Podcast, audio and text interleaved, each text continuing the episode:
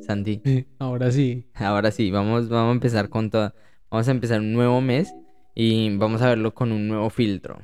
Entonces, empezamos el mes de septiembre y Sí, vamos a verlo con el filtro de la santidad. Esto del filtro, hablábamos la semana pasada o uno de los otros episodios. La que semana era- pasada. Sí, que era como tener unas gafas de sol o para los las personas que les gusta más un poco el universo de Marvel, nos damos un ejemplo de unas gafas de Spider-Man. Sí, las, las que le regaló Iron Man. Eso. Entonces, pero pero gafas de sol. Entonces, nosotros con las gafas de sol vemos todo lo mismo que habría sin las gafas de sol, pero los vemos con un filtro que nos ayuda a, a que el sol no nos entre de la misma manera, podemos ver mejor las cosas. Entonces, este filtro que le vamos a poner... Ah, bueno, y si el filtro es oscuro o negrito, el, se va a ver más oscuro negrito, si es moradito, se va a ver moradito. Entonces, Se el va a ver de filtro... acuerdo al filtro Ajá. que está, claro. Entonces el filtro de, de- de este mes es la, la santidad. No la fe, la La santidad. santidad. Tenemos Sí. dos filtros. Siempre nosotros procuramos ver nuestra vida, la vida que vivimos, pues con las gafas de Jesús, ¿no? Pero vamos a hablar de la santidad. Y, y para este mes, para empezar este mes, tenemos nada más y nada menos que Hebreos capítulo 12, versículo 14. Espectacular. Espectacular. Hebreos. Una carta, una locura para, para que se le parta uno la cabeza. Pero tenemos varias cositas para entrar en contexto, Chris. La primera que yo quisiera decir es que Hebreos apunta a la superioridad de Jesús. Es una carta escrita pues a los hebreos, a personas que conocen esta cultura del tema del sacrificio, el becerro, el sacerdote, el templo, el lugar santo.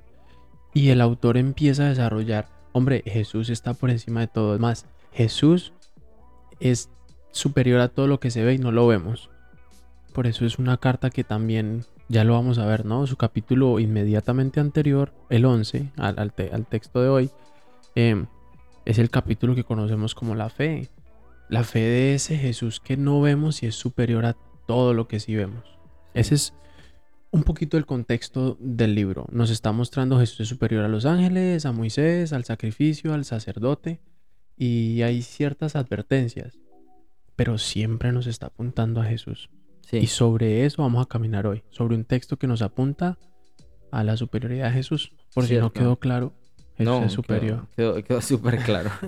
y bueno, entonces, eh, esta es una, una carta que tiene muchas, muchas, eh, muchas intrigas. No se sabe Uh. muchas cosas acerca de la carta, pero, pero nosotros tenemos muchas cosas para enfocarnos.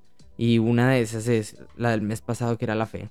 Y usted lo decía que Hebreos 11 hace una, un recuento lindísimo de, de personas que, que sufrieron, que vivieron, que creyeron, que tal, tal, tal. Todo por la fe puesta en Jesucristo. Puesta en un Jesucristo que no había venido, que no había llegado. Todo era un Mesías que era prometido, pero ninguno de ellos vieron su fe. Y una de las últimas cosas dice, aunque todos obtuvieron un testimonio favorable, favorable mediante la fe, ninguno de ellos vio la cum- el cumplimiento de la promesa. El cumplimiento de la promesa siendo Jesús. Sí. Ninguno de ellos llegó a ver a Jesús. Y, y no fue, el- su, su fe no fue completada. Sí. ¿sí? Entonces, de ahí nosotros entramos a Hebreos 12 y tiene una cantidad de cosas súper bonitas que voy a compartir mis apuntes. Hágale, adelante. Entonces, uno de los primeros versículos en, en el, en el capítulo 12, versículo 2, dice, fijemos la mirada en Jesús, el iniciador y perfeccionador de nuestra fe. Y esa era una de las cosas que, uy, a mí me llama mucho la atención porque el Señor, el Señor me hablaba la, la semana pasada sobre este pasaje. Y iniciador y perfeccionador de la fe. O sea, nuestra fe tiene que iniciar en Jesús, no en cosas, lo hablábamos, no eran en buenos deseos, en qué cosas se nos van a dar, en mente positiva lo Sí. atraigo, no, sino eh, iniciar en Jesús, nuestra fe tiene que iniciar en Jesús. Pero la otra que me llama mucho la atención es que eh, la fe puede y tiene que ser perfeccionada, no se trata de tener fe y ya. Entonces pregúntele usted a algún creyente si tiene fe y la respuesta va a ser Sí, sí. sí. Entonces tiene fe, pero ¿será que esa fe está siendo trabajada y perfeccionada? Los, los ejemplos en Hebreos 11 nos hablan de, de personas que pasaron por cosas a causa de su fe. Su, fe, su fe era moldeada constantemente y era trabajada. Para nosotros muchas veces nuestra fe es fe. Eso es, en que yo creo y ya. En que creo que existe un Dios o que algo me pasó y gracias Dios por esto. O te pido Dios esto. Sí. Pero no es una fe que es trabajada. Y es algo, una de las primeras cosas que, me llama mucho la atención de ahí. De, de Hebreos 11. Entonces pasa ese, esa, esa recapitulación de fe, porque viene hablando de fe. Coincidencialmente, el mes pasado y el capítulo anterior nos encajan. Sí, y, y venimos a otra parte de, de Hebreos 12, que es para los que nos siguen es en, el versículo 11, que ciertamente ninguna disciplina en el momento de recibirla parece agradable, sino más bien penosa. Sin embargo, después produce una cosecha de justicia y paz para quienes han sido entrenados por ella. Y una de las cosas que esto, que esto me hablaba a mí, yo, mi hijo va a cumplir dos años la próxima semana. Dos años ya. Y, he tenido dos años de, vivir como padre. Y de, no, iba a decir dos años de disciplinar a mi hijo, pero no lo disciplinaba siendo bebecito, no. Ahora que ya, que ya entiende lo que está haciendo y que desobedece, hay una disciplina que, yo le tengo que dar. Y lo hago en amor y por amor. Y yo pensaba así del Señor, amándonos de esa manera. Súper. Y, y, y, esto nos empieza a enrutar un poco hacia el tema del mes y es la santidad. Y Estábamos comentando antes de empezar hoy, Chris, ¿qué es la santidad? ¿Qué es ser santo? Y veíamos que, que la raíz de esta palabra nos apunta hacia algo que es apartado, apartado para Dios. Y, y podemos ver en la Biblia muchos ejemplos en cuando se, se, se, saluda a los santos, nos invitan a ser santificados y lo vamos a estar viendo mucho, pero para crear una base y entrar en el versículo. Somos santos porque creemos en la obra de Jesús en la cruz. Y eso nos hace santos delante del Señor, porque Él nos ha apartado. Aun cuando somos impuros, Él nos apartó. Él murió en la cruz por nosotros y nos hace santos.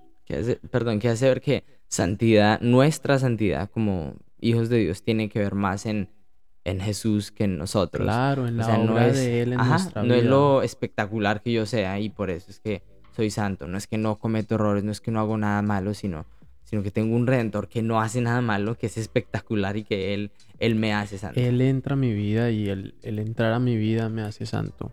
Y es una figura bonita. Es una figura em, inentendible humanamente que alguien haga tanto por mí.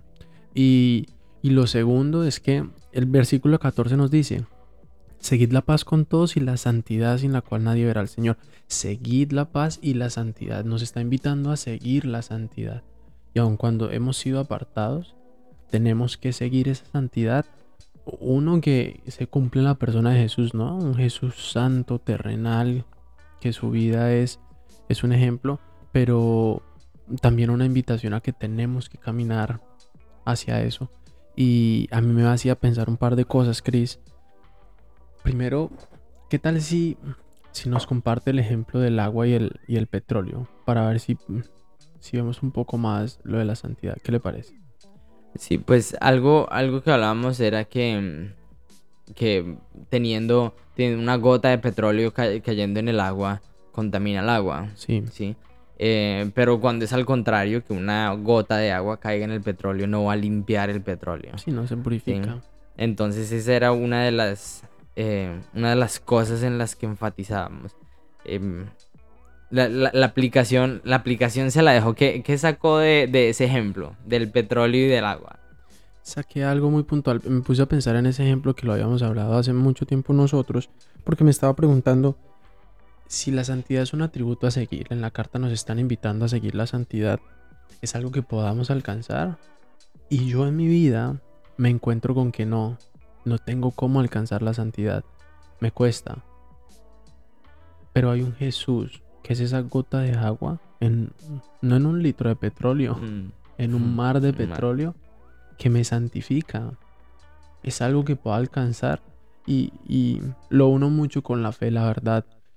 ¿Cómo puedo caminar con ese Jesús que me apartó? y que está completando su obra en mí, que constantemente me está, está purificando, me está transformando. Em, el versículo 2 para mí, el, versículo 1 del capítulo 12, por tanto, yo veo una invitación de toda esta carta que seamos activos y palabras del capítulo, del versículo 2, perdón, que usted también leyó, yo leo Reina Valera, puesto los ojos en Jesús.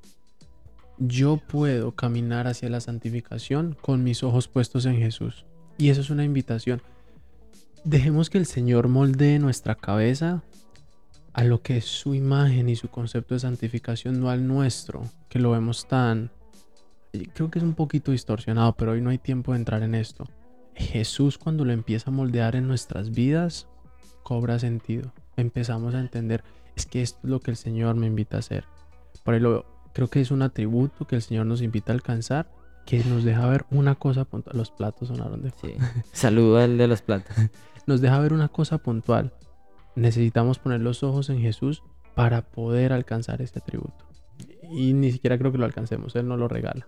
Pero nos invita al Señor nuevamente y me parece hermoso eso.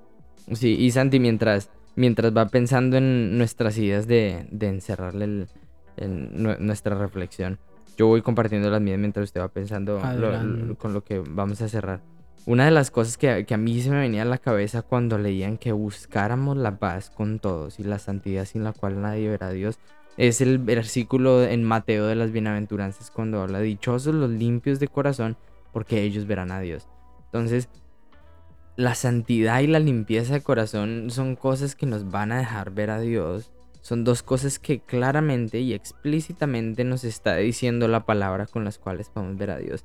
Entonces, para cualquier persona que, nos esté escuchando, cualquier persona que se acerque a explorar el, libro de Hebreos y esté en el capítulo 12, eh, quiere ver a Dios, hay una persona que quiera ver a Dios, que sea limpio de corazón, ¿sí? viva en santidad. Y esa santidad, como lo hablábamos, no es viva sin cometer ningún error, no, sino vive una vida que jala a Jesús y que usted está atraído a Jesús y que lo busca tanto que es Él el que, el que está ahí enfrente. Entonces, esa sería la, idea mía para terminar, que sería, eh, busquemos al Señor, lo podemos encontrar, pero, pero a lo, que, a lo que me anima esto es a que mi corazón sea limpio y, y qué mejor manera que, vivir en santidad, que Jesús limpie mi corazón para yo poderlo ver a Él. Yo creo, yo, yo me uno a, a esa idea, Cris. Miremos al Señor con esos ojos de que Él me purifica. Yo no tengo que hacer nada entiéndame, no es que no tenga que hacer nada, mirar al Señor no es fácil, eso ya es bastante trabajo, pero cuando lo estoy mirando a Él, cosas suceden, cuando mis ojos están puestos en el Señor, soy purificado. Yo cierro con esta idea. Em, Jesús nos ha purificado a todos, pero también a cada uno nuevamente. Un Jesús global y local. Mm. A cada uno de nosotros nos ha querido purificar. Y eso tiene que ser motivo de gozo de esperanza. Hoy, en este momento, puedo cerrar mis ojos y darle gracias al Señor y caminar una vez más hacia ese lugar. Si estoy un poquito deschavetado, ánimo, ánimo. Este es un mensaje que el Señor está deschavetado. Deschavetado. O sea, eh, mal direccionado. Mal direccionado. medio medio golpeado. sí, sí, este es un buen momento para mirar al Señor y enrotarme si voy bien ánimo que el Señor va a seguir haciendo. No, no quitemos los ojos del Señor. Sí. Depende del Señor. En realidad, de, eso es. Nosotros, em, una vez más, les invitamos. Lean este pasaje. nuestra, nuestra, lo que nosotros acabamos de decir es de nuestro tiempo con el Señor. Pero el Señor quiere tener un encuentro personal con cada uno. Lo que leímos hoy es en Hebreos 12 no tomen nuestra palabra, vayan a, vayan a Hebreos 12, léanlo, digan Señor, ¿qué es lo que me quieres hablar? ¿Qué es lo que me quieres decir? Acérquense al Señor. Y, y bueno, apenas nos acerquemos al Señor, ahí lo vamos a encontrar. Dios los bendiga. Muchas bendiciones.